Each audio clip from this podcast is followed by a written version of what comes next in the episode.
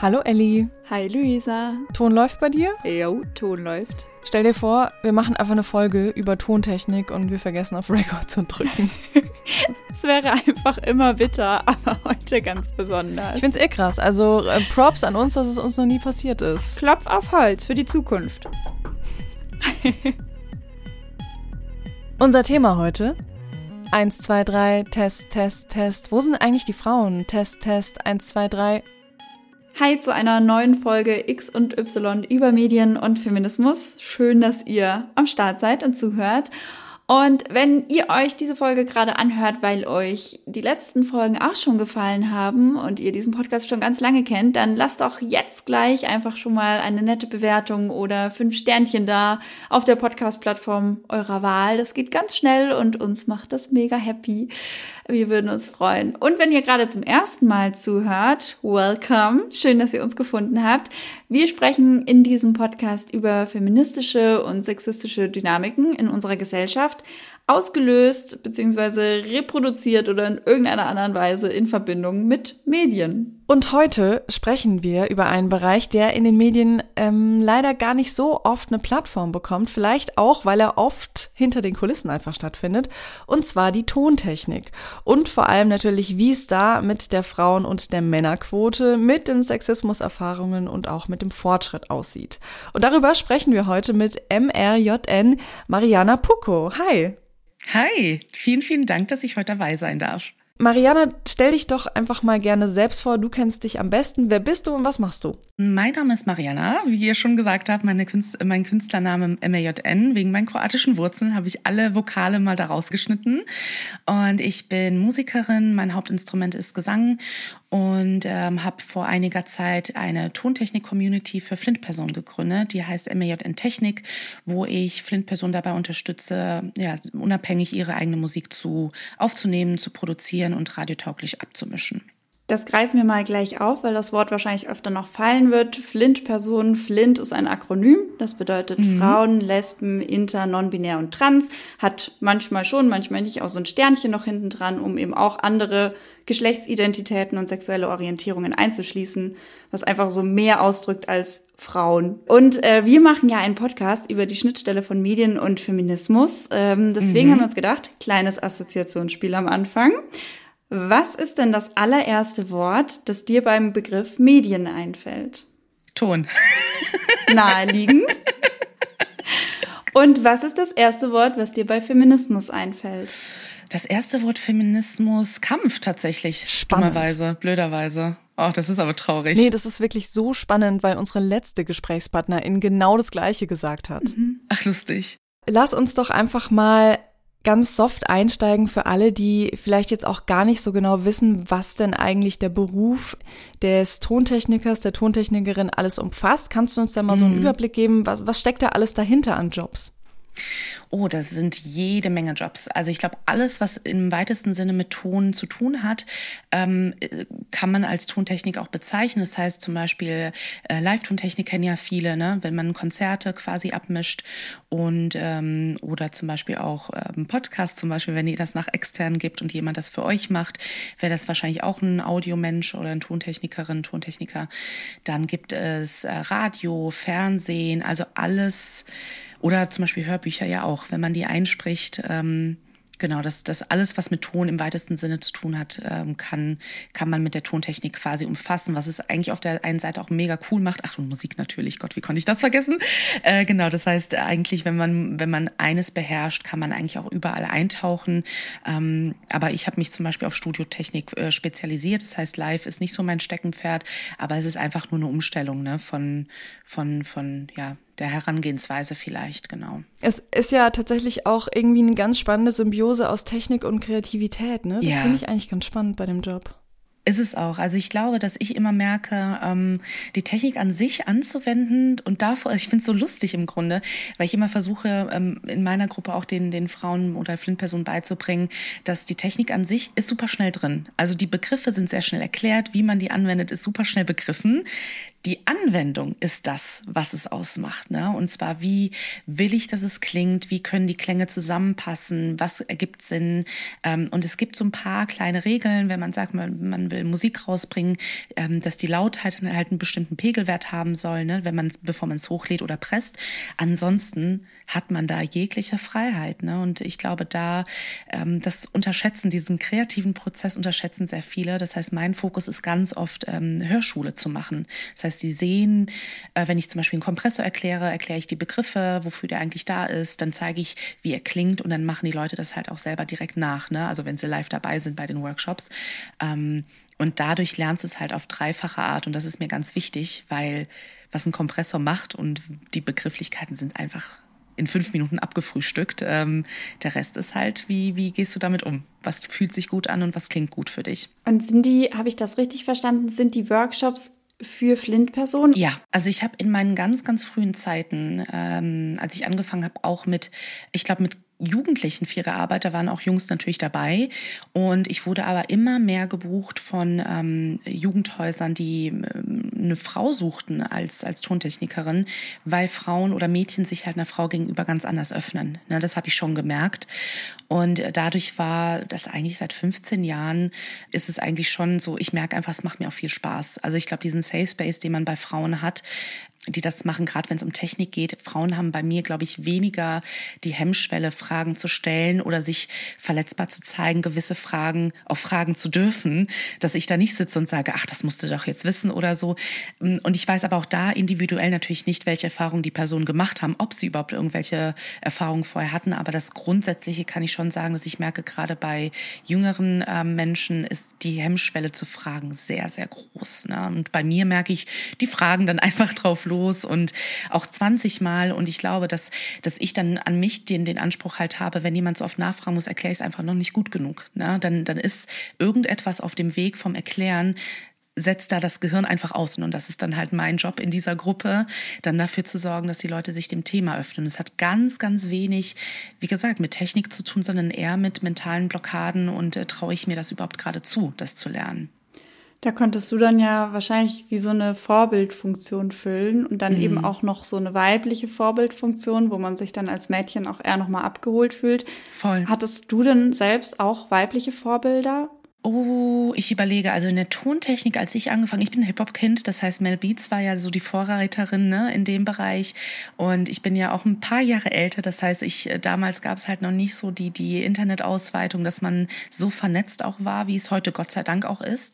Ähm, das heißt, Mel Beats, würde ich sagen, war schon ein Vorbild, aber ich glaube, das war es tatsächlich, obwohl, nee, Missy Elliott, ne, die, die war auch, die war noch da. Und ich glaube, da hört es auch in meiner Erinnerung auch auf in den jungen Jahren, aber ich meine, mittlerweile kennt man halt dadurch, ne, dass, dass man halt auch im Internet unterwegs ist. Und ähm, da gibt es ganz viele, auch deutsche KünstlerInnen, die, äh, die da sich selbst produzieren. Also das ist Gott sei Dank äh, durch die Vernetzung sehr, sehr viel sichtbarer geworden, als, als es früher war, weil ich glaube auch schon, dass es früher sehr viele Tontechnikerinnen gab. Aber, und ich glaube, das hatte ich euch auch mal geschickt, ne, also diese Studie, die man mal gemacht hat, die fand ich richtig krass. Man hat innerhalb 600 äh, Songs in den Billboard-Charts untersucht nach, ähm, ich glaube, da ging es um Frauen und Männer, da war Flint-Personen, ne, da, da, war das Thema leider noch nicht ähm, mit drin. Aber da hat man schon festgestellt, dass nur zwei Prozent von diesen 600 berühmten Songs aus den Billboard-Charts und zwei Prozent Frauenanteil war. Und das ist halt echt wenig. Ne? Und da merkt man, dass, dass es die Frauen ja auch gibt. Ich kenne ja auch ganz, ganz viele wundervolle Produzentinnen, ähm, die aber nicht die Sichtbarkeit kriegen. Ne? Und wenn ich da in den Kommentaren, was ich leider zu oft mache, und es macht mich sehr, sehr, sehr, sehr traurig und auch wütend, ähm, dann lese, dass Frauen einfach nicht gut genug sind, weil wenn sie gut genug wären, dann gäbe es ja auch mehr. Das macht mich halt sehr, sehr traurig, weil ich merke, wie viel Arbeit das noch ist. Und ich glaube deshalb auch meine ähm, Ursprungs- oder die Antwort auf deine Frage, womit ich Feminismus verbinde, ist halt ein Kampf, weil es ist noch, wir sind noch so weit weg von der Gleichstellung und auch von dem, ähm, von der Wahrnehmung von, von Menschen, auch Frauen. Ne? Also ich will da gar nicht sagen, so die Männer sind diejenigen, die das nicht sehen, sondern insgesamt die Gesellschaft ist da noch nicht so weit zu verstehen, dass das wirklich Probleme sind ähm, und nicht nur, weil jemand nicht gut genug ist. Weißt du denn noch, wann dir das bewusst geworden ist, wie sehr männerdominiert die Branche ist, beziehungsweise die Branche, wenn es halt um Erfolge geht?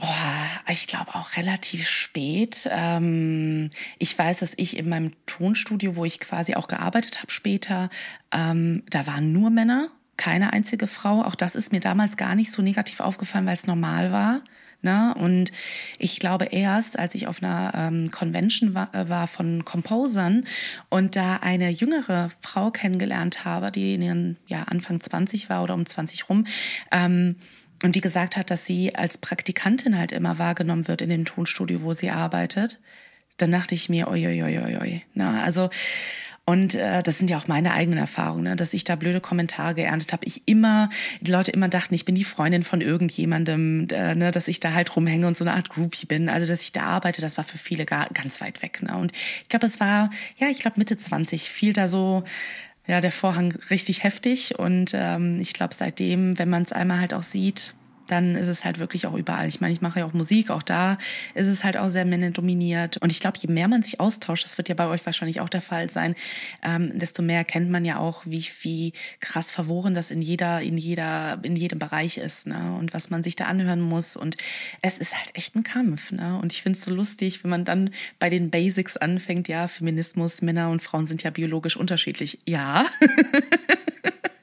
Und das ist dann, wo ich hier denke, sind wir da über den Punkt nicht schon längst hinaus? Aber ich merke einfach, man muss den letzten ähm, das schwächste Glied quasi abholen. Damit meine ich jetzt nicht, dass, der, dass dieser Mensch der Schwächste ist, aber wenn, wenn die Leute noch immer denken, dass es bei Feminismus nicht um Gleichberechtigung aller geht und nicht, wir nicht sagen, wir wollen hier äh, Männerjobs haben, weil wir wollen genauso stark sein wie Männer oder keine Ahnung was, diesen Menschen müssen wir halt auch abholen. Ne? Und das ist die Aufgabe. Und das ist halt noch ordentlich viel Arbeit. Da gibt's doch auch äh, so ein Prinzip, auch so 80-20-Regel, mm. dass man für eine Aufgabe, für 80 Prozent der Aufgabe 20 Prozent Aufwand braucht. Ja. Und dann für die letzten 20 Prozent der Aufgabe, so eigentlich nur noch den Endspurt, für den braucht man dann aber 80 Prozent Leidenschaft, Hingabe, eben ja. was man an Power reinsteckt. Also genau so fühlt sich das an. Deswegen ja. ist gerade gut beschrieben auch von dir. Das bringt's mm. mal auf den Punkt, was eigentlich so die Krux ist. Wir sind schon weit ja. gekommen, aber gerade diese letzten Meter, die noch fehlen und wichtig sind, sind einfach massiver Aufwand trotz allem. Mm.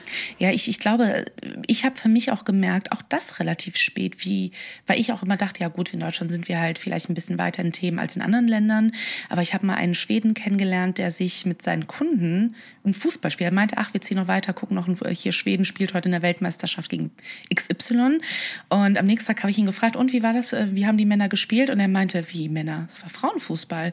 Und in meiner Vorstellung, dass sich ein Mann mit seinen Kunden na, ne, hinsetzt und in, in eine Bar geht und sich da Frauenfußball anguckt und begeistert ist, das war für mich so weit weg in meiner, in meiner Vorstellungskraft. Das hat mir gezeigt, wie viel wir hier noch an Arbeit haben. Ne? Ich finde tatsächlich auch, weil, weil wir jetzt gerade schon so drüber gesprochen haben, wir sind einfach noch nicht so weit und was tatsächlich Menschen, Männer, die es quasi noch nicht erlebt haben, immer aufschreckt, sind tatsächlich konkrete Erfahrungen mit Sexismus, mhm. weil sich das manche Menschen tatsächlich einfach nicht vorstellen können, ne, dass mhm. einem sowas passiert. Und ich bin auf jeden Fall, wir sind auf jeden Fall sehr gespannt, was, was du uns da vielleicht noch konkreter an Erfahrungen berichten kannst, damit es mal ein bisschen mhm. deutlicher wird. Und ich möchte aber zum Einstieg da jetzt noch mal einen Ton vorspielen von ähm, einer Kommilitonin von mir, und zwar der Daniela Rieger, die ist ähm, Toningenieurin am Fraunhofer Institut in Erlangen. Und ähm, wir haben tatsächlich zusammen studiert und ich hatte auch ein ähm, Semester Tonschwerpunkt sozusagen in meinem Studium. Und ich habe den nur gewählt, weil ich gesehen hatte, dass in dem Semester über mir in diesem männerdominierten Feld tatsächlich eine Frau war. Und dann dachte ich, okay, mm. wenn die das schafft, dann, dann schaffe ich das jetzt auch mit meinen sechs Kommilitonen da in diesem Semester durchzuhalten. War alles kein Problem, aber schon allein, ähm, dass sie so ein bisschen Vorbild für mich war, dass ich mich da auch reingetraut yeah. habe, fand ich irgendwie voll stark. Und und ich habe sie einfach mal gefragt, was denn so ihre Erfahrungen sind in der Branche und auch mit Sexismus und würde da einfach mal gerne ähm, uns einen Ton vorspielen. Gerne. Einmal war eine Band da, das war echt so die schlimmste Erfahrung oder auch die bescheuertste einfach. Eine Band, die ein bisschen größer war, die hatte auch so einen Manager dabei und es war wirklich so richtig klischeehaft, so ein schmieriger Typ mit Lederjacke, zurückgegelten Haaren und der dann einfach zu mir meinte, boah, es finde ich ja cool, dass jetzt auch Frauenton machen. Dann hat die Band was zum Anschauen, während sie spielt. Und ja, einfach dieser Kommentar vollkommen unter der Gürtellinie. Und ich war damals zu jung, um irgendwie drauf zu reagieren. Ich habe ihn dann einfach nur angeguckt und ja, bin weggegangen. Mittlerweile würde ich auf alle Fälle anders reagieren. Und das war so wirklich die erste Erfahrung, wo ich mir dachte, meine Güte, was ist eigentlich, was ist eigentlich los? Wieso sollte ich diesen Job jetzt schlechter machen als jemand anders? Mariana, dir ist gerade so ein bisschen die Kinnlade runtergefallen, habe ich ja, gesehen.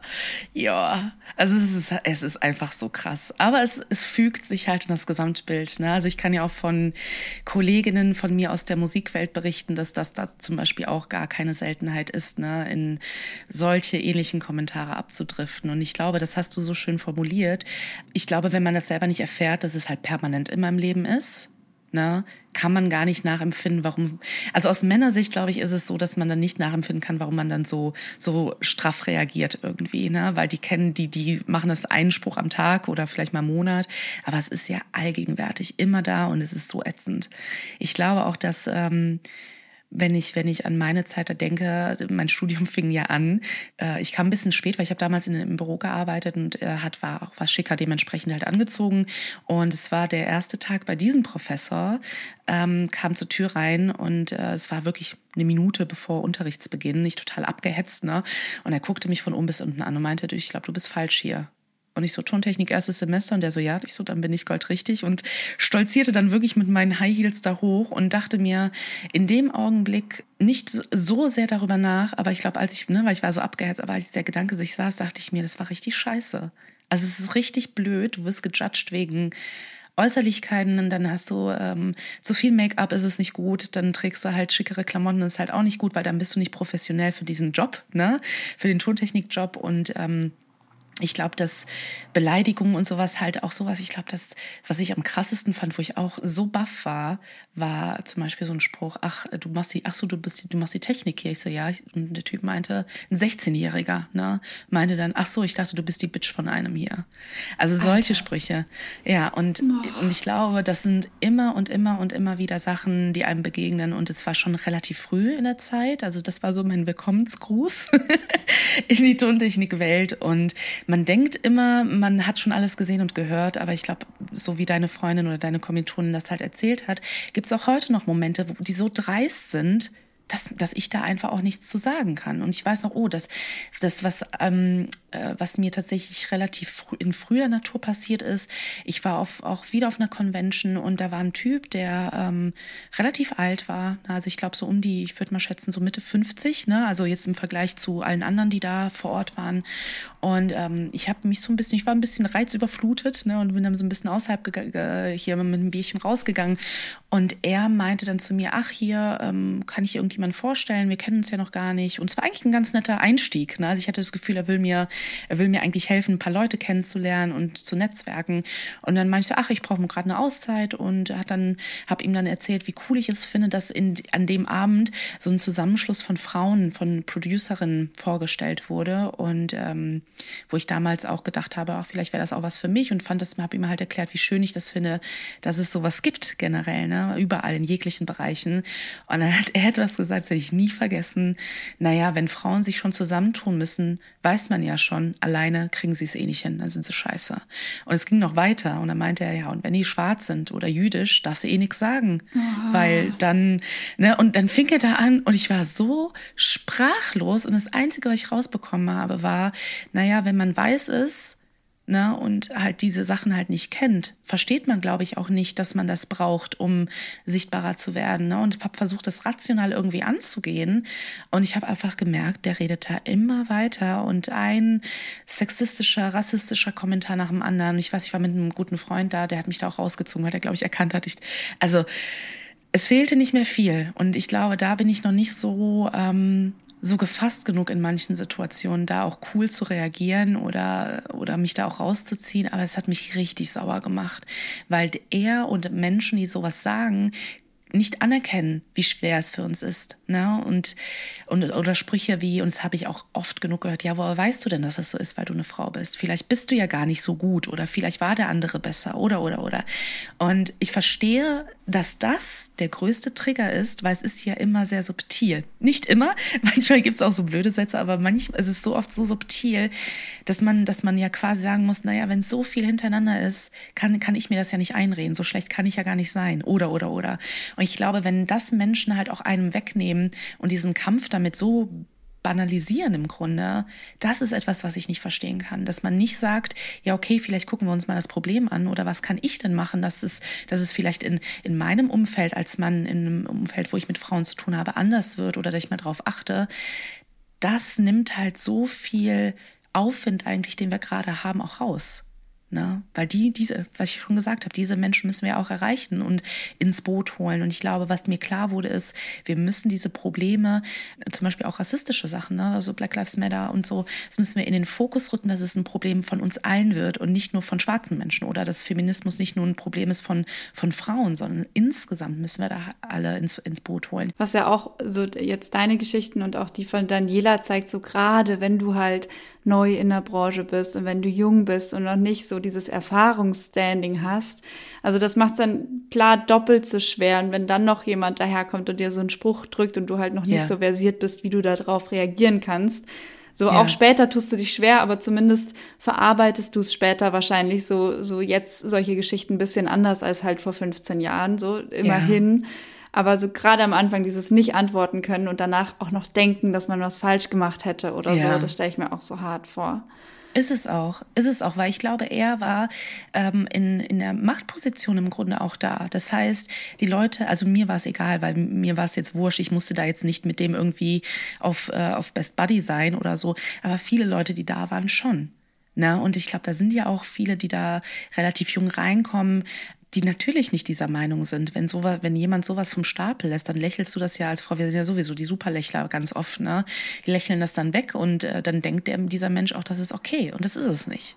Und ich glaube auch, wenn Leute auch, egal in welchem Bereich, ob es jetzt Booking ist oder ähm, wie viele Frauen auf der Bühne stehen, wenn wir zum Beispiel darüber mal äh, so, so einen Abstecher machen, ähm, wenn die Booker da sind und ihre Buddies da einladen und äh, da halt nicht drauf achten, dass es ausgeglichen ist, das ist ja das Grundproblem, dass diese Menschen in Machtpositionen Positionen sitzen, die bestimmen, wer kommt da auf die Bühne oder wer, äh, mit wem arbeite ich zusammen und, und, und. Ne? Und das sind so strukturelle Probleme, die wir einfach grundsätzlich haben, ne? in so vielerlei Hinsicht.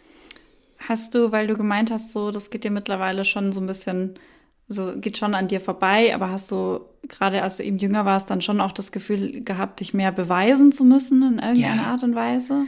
Definitiv. Und ich glaube, also ich glaube, spurlos geht's heute auch nicht an mir vorbei. Also ich glaube schon, dass es manche Dinge gibt, die ich mitnehme, vor allen Dingen, weil ich auch immer denke, ähm, wenn du jetzt nichts sagst, macht er so weiter. Ne? Und gerade wenn du in einer Machtposition bist, und das konnte ich bei diesem Mann, konnte ich das einfach nicht stehen lassen, weil ich wusste genau, ich habe ja gesehen, ich habe mich gerade davor fünf Minuten lang mit einer, mit einer Frau unterhalten, die in die Branche reinkommt und die auch schon da richtig viel Scheiße miterlebt hat.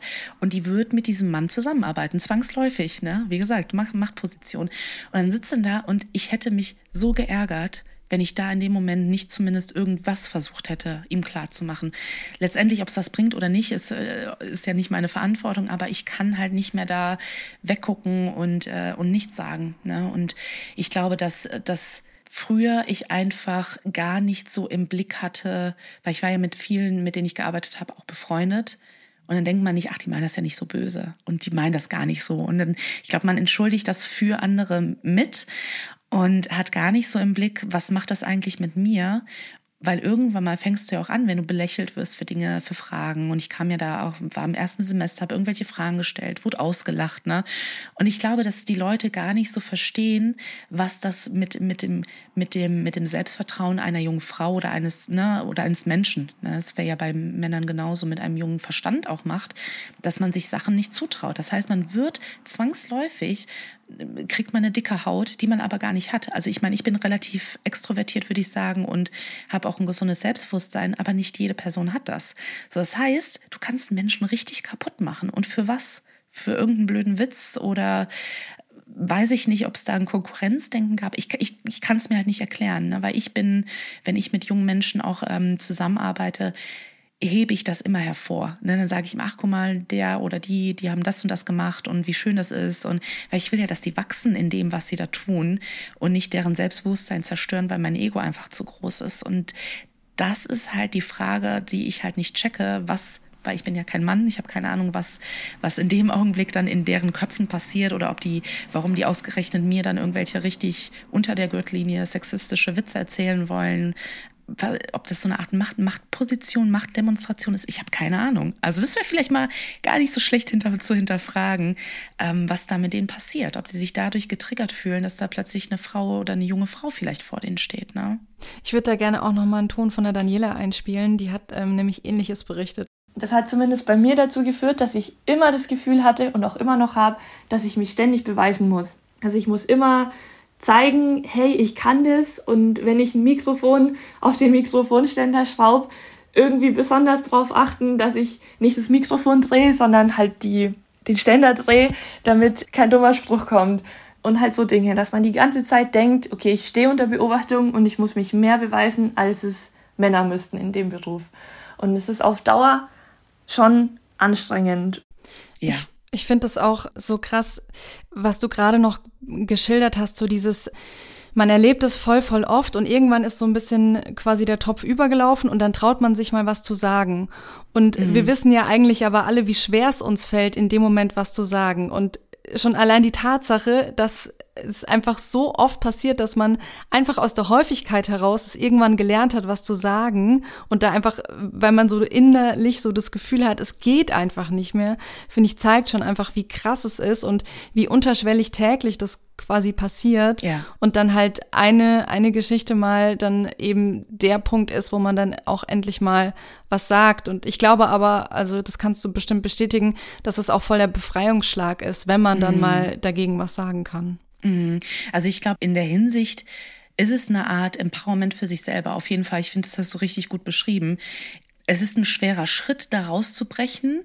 Ich glaube, auch damals habe ich halt viel Hip-Hop produziert und da sind Sachen dabei, die ich heute niemals niemals aufnehmen würde. Ich würde auch nicht mit diesen Menschen zusammenarbeiten, weil die einfach überhaupt nicht für das stehen, was ich halt cool finde und toll finde, weil ich liebe Rap, ne? das war so meine erste musikalische Liebe und aber die politische Seite davon. Ne? Und äh, natürlich mag ich auch hier Battle Rap, ich bin ein riesen Cool Savage Fan und ähm, glaube auch, dass die Songs von damals Ne, so die ganzen, ich weiß nicht, wie, ob ihr, ob ihr die überhaupt kennt, ähm, aber da, da sind halt, die würde ich mir heute, wenn ich sie heute kennen würde, wahrscheinlich auch blöd finden. aber, ähm, aber ich glaube, dass, dass diese, diesen Schritt zu gehen sehr, sehr lohnenswert ist, weil es ist, es zeigt ja, wer bin ich eigentlich und wie, mit wem möchte ich arbeiten. Und auch der Entschluss, tatsächlich aktuell ausschließlich mit Flint-Personen zu arbeiten, ist auch ein bewusster Schritt für mich, weil ich möchte nicht, dass Leute, die in diesen Bereich kommen, blöde Erfahrungen haben. Ich möchte auch den, den Austausch mit den Frauen haben und Flint-Personen haben. Und ich glaube, es ist vielleicht auch dazu den Perfektionismusgedanken, den Frauen ganz oft haben. Also bei Männern weiß ich es nicht. Also ich merke aber, bei mir ist der sehr, sehr stark ausgeprägt und bei allen Frauen, die ich kenne, sehr stark ausgeprägt. Und ich habe eine Zeit lang halt überlegt, woran liegt das eigentlich, dass es immer so krass bei uns ist? Und ich glaube, dass ich auch während meines Studiums gemerkt habe, ich wurde erst ernst genommen, als ich halt sehr, sehr gut war in dem, was ich mache. Und ich glaube, dass es, wenn es in vielen Bereichen im Leben ist, einer, einer Frau, wächst da ja der Gedanke, ich muss zeigen, dass ich es wert bin, ernst genommen zu werden. Und deshalb sind wir halt überall bei 120 Prozent. Und das ist halt auf Dauer sehr, sehr anstrengend. Und ich glaube, wenn man dann mal vom Gas tritt und einfach sagt, hey, ich bin gut genug, wie ich bin und jeder Mensch macht Fehler, ist es, ist es etwas, was sehr viel, also bei mir auch noch, ne, heute andauert, woran ich arbeiten muss, weil so, so Sachen, wenn mich Leute fragen, ja, hast du überhaupt einen Abschluss? Also was nimmst du dir heraus im Grunde, das zu unterrichten? Also, ne, und wollen auch meine, meine Abschlusszeugnisse sehen. Wo ich mache, das würdest du bei einem Mann niemals fragen. Bei einem Mann würdest du denken, ja, kaufe ich oder kaufe ich nicht. Das heißt, diese, auch von Frauen, wie gesagt, ich glaube, das, das will ich auch nochmal betonen. Es sind ja nicht, äh, nicht nur ausschließlich Männer, sondern ein gesellschaftliches Problem, dass man dann von Frau zu Frau da auch weniger äh, Vertrauen hat, dass sie das halt gut beibringen kann. Ne? Also ich finde es, ist, deshalb ist es halt so viel Arbeit untereinander auch, dass wir uns da mehr stärken und äh, abholen. Mhm. Da passt jetzt noch ein letzter Ton von Daniela sehr, Ach, guck mal, als hätten, als, als, als hätten wir es gescriptet. Als hätten wir es abgestimmt. Das ist wirklich unglaublich. Es fangen Studierende neu an, im Tonbereich zu lernen. Und viele Männer, ich meine, ich pauschalisiere jetzt natürlich sehr stark. Also das ist, finde ich, immer schwierig, aber in dem Fall mache ich es jetzt, damit das Beispiel funktioniert, weil ich es auch so erlebt habe. Man lernt Audioschnittsoftware, mit Plugins umgehen, ein bisschen aufnehmen und ähm, die meisten Männer, die dann eben anfangen und halt irgendwie ihr erstes kleines Projekt haben, fühlen sich dann gleich so richtig, hey cool, ich bin jetzt Audioproduzent, ich kenne mich aus mit DAWs, ich kenne mich aus mit Plugins, ich bin voll gut. Und bei Frauen ist es so, dass selbst drei Jahre später, wenn sie ihr erstes Sounddesign-Projekt fertig gemacht haben, mit vielen verschiedenen Spuren, komplizierten Anordnungen, dass sie dann trotzdem sagen, ja, also ich mache ja was mit Ton, ich bin jetzt noch nicht so weit, aber ich glaube, es ist schon okay, was ich mache. Ja, kenne ich. Das kenne ich so gut. Mich hat auch mal meine Mentorin mal gefragt, was mehr als studieren kannst du das eigentlich? Also, was muss passieren, dass du sagst, jo, das kann ich, ne? Und es ist so lustig, weil ich das gleiche Problem auch als Musikerin hatte, weil ich hatte ja einen Brotjob lange Zeit, viele Jahre. Und ich war dann natürlich keine richtige Sängerin, weil ich verdiene ja nicht quasi damit mein, mein, mein, mein Einkommen. Ne? Das heißt, es läuft ja parallel, ist ja eher wie so eine Art Hobby, Leidenschaft, tralala. Also Frauen reden sich hardcore klein. Definitiv. Definitiv. In allen Bereichen, oder? In allen, in allen Bereichen. Wir sind da realistischer. Zum Beispiel, wenn ich mich irgendwo bewerben würde, würde ich auch nicht behaupten, hey, ich habe jetzt einmal Word benutzt und deshalb bin ich der Pro, sondern ich würde halt sagen, ja, ich habe mal ein bisschen Erfahrung gesammelt, aber ich kann das noch ausbauen. Und ich glaube, dass Männer aus meiner Erfahrung, ähm, auch da finde ich es gut, dass sie sagt, man soll nicht pauschalisieren. Ich glaube, Männer sind da aber schon viel weiter und trauen sich einfach auch grundsätzlich mehr zu, weil aber auch die Erziehung es fängt ja auch früh an. Das ist ja nicht, dass wir dann irgendwann mal mit 20 plötzlich auf äh, Sexismus stoßen. Es fängt ja schon in den Kinderschuhen an, dass wir da schon sehr viel Arbeit auch brauchen in, in frühkindlicher Erziehung und auch, dass man nicht sagt, hier, bei mir war es auch immer, weil ich liebe Sprachen, ne? ich, ich liebe Sprachen und Lernen. Und äh, man hat mir immer gesagt, naja gut, wenn du gut in, in ähm, Englisch bist oder in Sprachen bist, dann kannst du ja nicht gut in Mathe sein. Und ich liebte auch Mathe. Ne? Und ich glaube, dass, dass, so einem eingebaut getrichtert wird in der Schulzeit allein, dass man irgendwann mal anfängt, die Scheiße auch zu glauben. Und dann braucht es Jahre, wenn nicht sogar Jahrzehnte, das wieder abzustreifen. So, und ich glaube, dass dieses Eintrichtern, Frauen können das nicht, Frauen fällt das schwerer, das ist, was ich am Anfang auch gesagt habe, diese, diese Blockade, das sich überhaupt zuzutrauen. Dar darum geht's. Also jeder hat mal ein Handy, irgendeinen Fehler gegoogelt und es dann behoben. Also Tontechnik ist natürlich jetzt nicht nur ein Handy, das ist mir auch klar, aber es ist ja was ähnliches. Es kommt ein Problem bei mir heute noch und äh, dann überlege ich, was, woran könnte es liegen? Wenn ich es nicht selber weiß, google ich und behebe das Problem.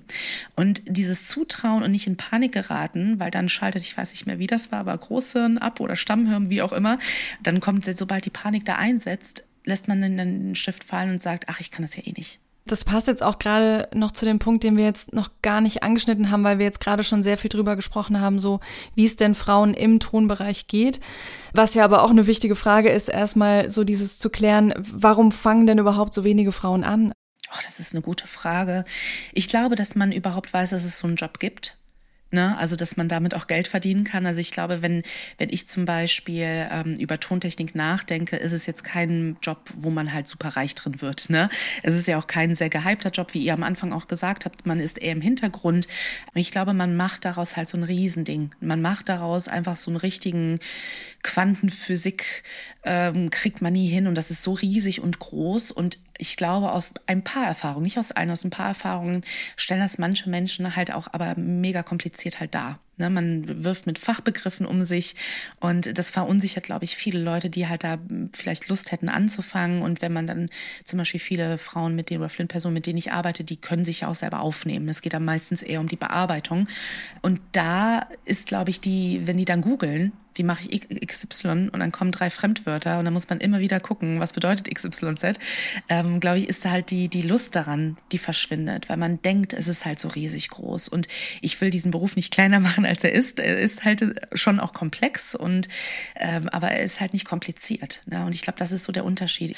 Ich glaube tatsächlich, wenn ich, wenn ich so über meine Schulzeit nachdenke, ist es dieses Zutrauen. Ich wäre niemals niemals auf die Idee gekommen, nach der Schule ähm, irgendwie was Technisches von mir aus zu produzieren. Das kam ja bei mir auch eher, ich im Tonstudio war, ich habe eine Art Stipendium bekommen ähm, an der Akademie, wo ich war und habe dann halt mich für Tontechnik entschieden. Und selbst der Leiter davon hat mich gefragt, bist du dir sicher? Du singst doch, mach doch hier, was gab's da noch? Ähm, ich weiß nicht, ob die Sängerin hatten oder komponieren oder irgendwie sowas. Ich weiß es gar nicht mehr, was es war. Und wollte mich da quasi äh, überreden, das nicht zu studieren. Ich fand das total lustig. Ähm, Und ich glaube, das ist tatsächlich der Einstieg. Aber ich glaube tatsächlich in der heutigen Zeit gibt es mehr Leute, die sich dafür interessieren. Sehr, sehr viele Musikerinnen, die ich kenne, die sich selber produzieren, ohne dass man das vielleicht auch jetzt groß weiß. Ne? Weil Tontechnik ist jetzt, es gibt Toningenieure, die ähm, als, als Abschluss, es gibt auch ähm, hier in, ähm, die Ausbildung im Bereich Medien und Ton, glaube ich, heißt die Ausbildung. Und das sind anerkannte Studienabgänge. Alles andere ist halt kein, es ist kein geschützter Begriff. Ne? Und ich glaube, dass viele Frauen, die ich kenne, jetzt nicht sagen würde, ja, ich bin Tontechnikerin, sondern ja, ich produziere meine Musik. Also man unterscheidet dann nochmal sehr, sehr, sehr stark zwischen, naja, ich kann ja nicht alles, sondern ich kann ja nur das, wobei dieses eine ja eigentlich schon alles ist. Das heißt, das ist sehr, sehr, sehr schwierig, das auch zu quantifizieren, finde ich, ne? wie, viel, wie viele Frauen es da gibt. Aber so im Groben von dem Angestelltenverhältnis, es gibt wenige Leute, die auch wirklich angestellt sind in der Tontechnikwelt, würde ich sagen, dass Frauen da ungefähr wahrscheinlich 10 Prozent plus minus machen. Würde ich schon sehen. Was immer noch sehr, sehr wenig ist. aber, aber ich glaube, dass das momentan einen krassen Aufschwung hat, weil es gibt ja auch hier, ähm, ich war auf dem Reeperbahn Festival dieses Jahr, also 2022, und ähm, da gab es zum Beispiel auch einen Preis für, für Audio-Producer und ähm, also unter Frauen von der Music Women Germany. Und es gibt auch das ganze Motto vom Reeperbahn Festival, also von dem Kongress war Gender Equality. Also ich finde, da bewegt sich halt schon sehr, sehr, sehr, sehr viel. Noch leider etwas zu langsam für meinen Geschmack, aber es geht halt schon alles in die, also der Diskurs findet auf jeden Fall statt. Mhm. Das merke ich schon. Ähm, wer noch ein bisschen mehr über Music Women Germany erfahren möchte, wir haben auch schon mal eine Folge gemacht zu Frauen im Musikbusiness. Da haben wir auch mal mit der DJ Alba Wilczek drüber gesprochen, auch ähm, besonders über Frauen halt äh, an den Turntables. Das waren unsere Folgen drei und vier, also da kann man auf jeden Fall noch mal reinhören. Ich wollte auch noch mal einen anderen Punkt ansprechen, weil du gerade ähm, oft auch von Menschen sprichst, die quasi parallel Musik machen, aber es gibt ja quasi auch Menschen, die zum Beispiel bei Konzerten den Ton abmischen mhm. oder im Theater oder sowas. Und was da denke ich auch auf jeden jeden Fall zum Tragen kommt, ist einfach diese schwierige Vereinbarkeit ähm, mit dem Privatleben, mit, mit Familie auch im Sinne von, das sind oft Abendtermine, es ist oft mhm. ähm, super kurzfristig, spontan, man ist viel auf, auf Tour oder sowas und das ist was, was wir ähm, in vielen Jobs, das, die, wir hatten ähm, vor kurzem eine Folge zum Thema Sportjournalismus, da trifft es ja auch so ein bisschen zu, ne, mhm. dieses oft ähm, am Abend oder irgendwie außerhalb normaler Arbeitszeiten, dass dann halt Frauen davor zurückschrecken oder das einfach nicht funktioniert, weil sie halt dann doch oft noch für die Care-Arbeit auch zuständig ja. sind. Es ist spannend, dass du es ansprichst. Ich war vor einigen Wochen auf einem Konzert einer Kollegin, die hat ein Album-Release gehabt in Stuttgart und äh, bin da mit Freunden hingefahren. Und sie ist auch relativ junge Mama geworden. Und äh, es war halt abends, ne? um 8 Uhr fing das Konzert an und als sie, als sie dann ähm, einen Song auch darüber gemacht hat, Gott, wie ging der nochmal? Schicke ich euch vielleicht im Anschluss mal zu, weil der, der passt so perfekt eigentlich in das Thema Können rein. Wir verlinken. Und sehr, sehr gerne. Und äh, sie hat dann nämlich auch erzählt, als der Song, als sie quasi zum Song hinleitete, dass sie ja auch oft gefragt wird, ja, du als Sängerin, wenn du da halt abends unterwegs bist, wer passt denn auf dein Kind auf, auf dein Baby auf? Und dann sagt sie, mein Mann. Ist wie so ein Zahnrad, ne? So, die sind die Wege verbaut, weil du denkst, ich muss als Mama dann äh, den, den Hauptanteil äh, an der Erziehungsarbeit leisten oder im Haushalt oder solche Sprüche wie hier, mein Mann, Mann, mein Mann kann mich, äh, kann sich nicht verpflegen ohne mich. Gibt's halt auch, habe ich auch schon immer mal wieder gehört, ne? Und das ist ähm, auch vollkommen legitim. Auch das will ich nochmal sagen, wenn sich jemand entscheidet, diesen Weg zu gehen, ist es ja auch vollkommen cool. Ne? Ich glaube, für, für mich ist äh, dieses die Frage eher, will ich touren? Habe ich Bock, jede Woche irgendwo anders zu sein. Es ist ja meine persönliche Entscheidung, möchte ich das? Oder finde ich das halt einfach cool, von zu Hause zu arbeiten und habe hier vielleicht, keine Ahnung, nur am Wochenende mal einen Auftritt, aber bin dann halt immer zu Hause. Es ist ja eine sehr, sehr persönliche Entscheidung. Und ich habe halt das Glück, dass meine Familie das gut ab kann und halt auch mein Partner das, das sehr unterstützt ne? und das auch gut findet und auch immer sagt, hier, was auch immer dich glücklich macht, mach das, wir kriegen das schon hin. Ja, da haben wir noch einiges zu tun, ne? Mit, mit, mit Erziehung und äh, Familie und äh, wie, wie Frauen sich da auch loslösen können, weil ich habe auch irgendwann mal vor vielen Jahren gelesen, es ist ja nicht ein Gender Gap, sondern wirklich ein Gap zwischen schwangeren Frauen, die dann halt Jahre verlieren in, in ihrer Berufserfahrung und dann wieder einsteigen und mit weniger Geld dann halt auch in, in den gleichen Beruf starten wie, wie ein Mann. Ne? Das, das sind ja auch Probleme, die wir haben, die einfach so vollkommen ungeklärt sind. Und das ist, ja, wie gesagt, da kann man, da kann man, man kann sich Themen aussuchen, noch und nöcher, oder? Ja, vor allem, weil es ja dann schon mit so Sachen anfängt auch. Äh, also das würde ich irgendwie ich, ich will das gerne differenzieren, weil du jetzt auch gesagt hast, Luisa, Vereinbarkeit mit Familie. Und das ist so ein feststehender Begriff. Und kann sein, wie du gerade schon gesagt hast, Mariana, so es kann die Familie sein, die dem entgegensteht, aber voll oft ist, ist es nicht vereinbar mit dem gesellschaftlichen Bild von Familie. Ja. Also ja. Oh, ne, ja. es wäre mhm. gar nicht so, aber von außen kommt der Druck und Menschen fragen, wo ist dein Kind und solche Geschichten. Und es ist eher, dass es nicht mit dem Bild vereinbar ist. Und das mm. ist ja mhm. auch sowas, wo ich finde, wo man sehr differenziert drüber nachdenken kann. Und auch wenn man diese mm. Begriffe familienfreundlich und sowas verwendet, also wirklich auch genau ausdrücken muss, was man meint, weil nicht die Familie an sich das Problem ist. Ja. So in ja. diesen Strukturen. Oh ja, das, das stimmt. Also du hast es auch am Anfang schon gesagt, so bei dieser Veranstaltung, wo du das cool fandest, dass sich Producerinnen zusammentun, so wie wichtig das ist. Also wie sehr lebst du das dann auch, diesen Netzwerkgedanken, der im Feminismus ja eine ganz große Rolle spielt? Voll voll. Also ich habe mich ähm, entschlossen, in zwei Vereine auch einzutreten. Bei dem einen hat schon geklappt, beim nächsten, das steht nächstes Jahr an. Ähm, und ich glaube, dass ich auch immer wieder versuche, Leute dann auch dazu zu bringen, wenn ihr irgendwie in einem Bereich seid, ob das jetzt mit Musik ist oder so, geht dahin, lernt die Leute kennen. Ne? Und ich glaube auch, dass ich merke, ich werde dadurch natürlich auch gebucht. Ne? Leute kommen durch Empfehlungen zu mir, weil die wissen, es gibt mich. Woher sollte man das sonst wissen? Ne? Und ich glaube, dass dieses Vernetzen, das A und O ist. Aber ich glaube, Music Women Germany oder zum Beispiel die Raketerei, Music is Her Passion, das sind alles es gibt so viele Plattformen, wo man sich halt einbringen kann. Female, Female Pressure zum Beispiel für elektronische Musik und DJings, äh, was du eben auch erwähnt hattest. Es gibt einfach so viele, so viele Plattformen, wo man sich treffen und austauschen kann. Ne? Und natürlich mich. Das will ich natürlich nicht vergessen. Ja, es gibt ja auch ähm, tatsächlich auch wirklich internationale ähm, Vereine, so Women mhm. in Live Music zum Beispiel ist auch so ein ja. Verein, der halt wirklich ähm, europaweit agiert und irgendwie Frauen vernetzen möchte. Also es ist ja schon ganz cool zu sehen, dass diese Awareness einfach da ist, wie, wie wichtig es ist, sich zu connecten. Und ähm, da hast du jetzt auch ja ähm, sehr gute Beispiele noch genannt. Und auch da wieder so, dass halt jemand den ersten Step macht, ne? Weil Daniela, die aus den Sprachnachrichten, hatte uns eben auch erzählt, dass sie äh, sich im Verband Deutscher Tonmeister engagiert und da halt schon eher einsam ist auf weiter Männerflur. Und so, es braucht dann halt auch die Menschen, die da reingehen, sodass Voll. Luisa dann nachkommen kann. Genau. und sieht, da ist schon eine Frau, also kann ich da auch reingehen, so nach dem Motto, ne? So doof das klingt, aber es ist einfach voll empowernd und wichtig. Ja. Vielen, vielen lieben Dank dir, Mariana, dass du da warst und deine Gedanken und deine Einblicke mit uns geteilt hast. Ich fand's sehr wertvoll. Danke dir. Vielen, vielen Dank. Vielen Dank für eure Zeit und eure Einladung. Hat mich sehr, sehr gefreut. Sehr gerne gerne. Ciao. Ciao. Und dann kommen wir zu unserem Off-Topic des Monats. Und da soll es diesmal um das Project Drawdown gehen. Das ist eine gemeinnützige Organisation, die hat sich eigentlich nichts Geringeres als Ziel gesetzt, als die Klimaerwärmung aufzuhalten.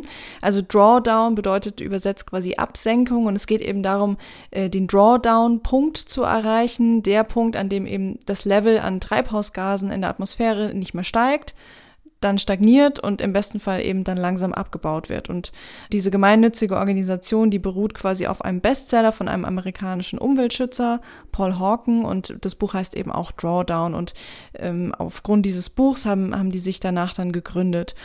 Und was die halt machen, ist vor allem Aufklärungsarbeit zu leisten und halt aufzuzeigen, wo die Stellschrauben sind und wie vielseitig ähm, diese Stellschrauben sind, mit denen man den Klimawandel ähm, bekämpfen kann in der Gesellschaft, in der Politik, in der Wirtschaft.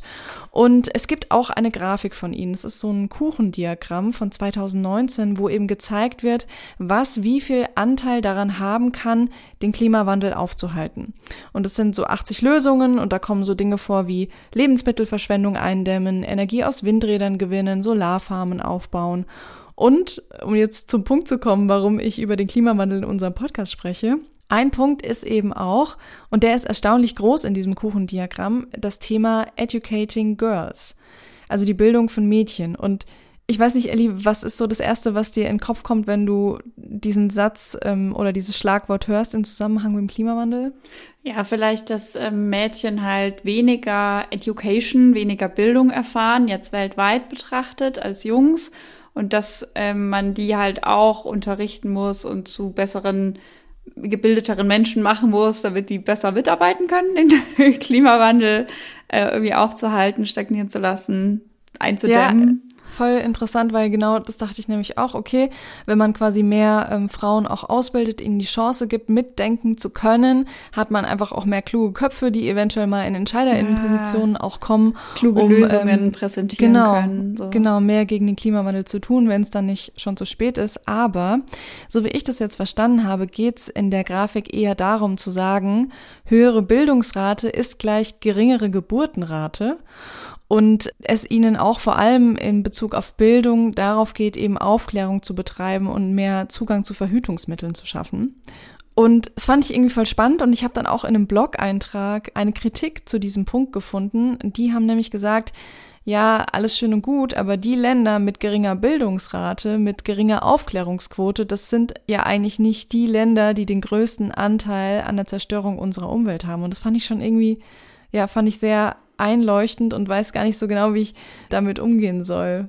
Ich kann mir halt vorstellen, so in diesem Projekt haben ja WissenschaftlerInnen mitgearbeitet, dass man halt aus rein wissenschaftlicher Perspektive jetzt nicht guckt, ähm, welche Maßnahmen sind jetzt fair und welche nicht so, weil wenn es halt fair wäre, dann müssten halt die ganzen Industrieländer einfach nur die Lösungen parat haben und nicht die Länder, die halt nichts beitragen zu dieser Katastrophe so.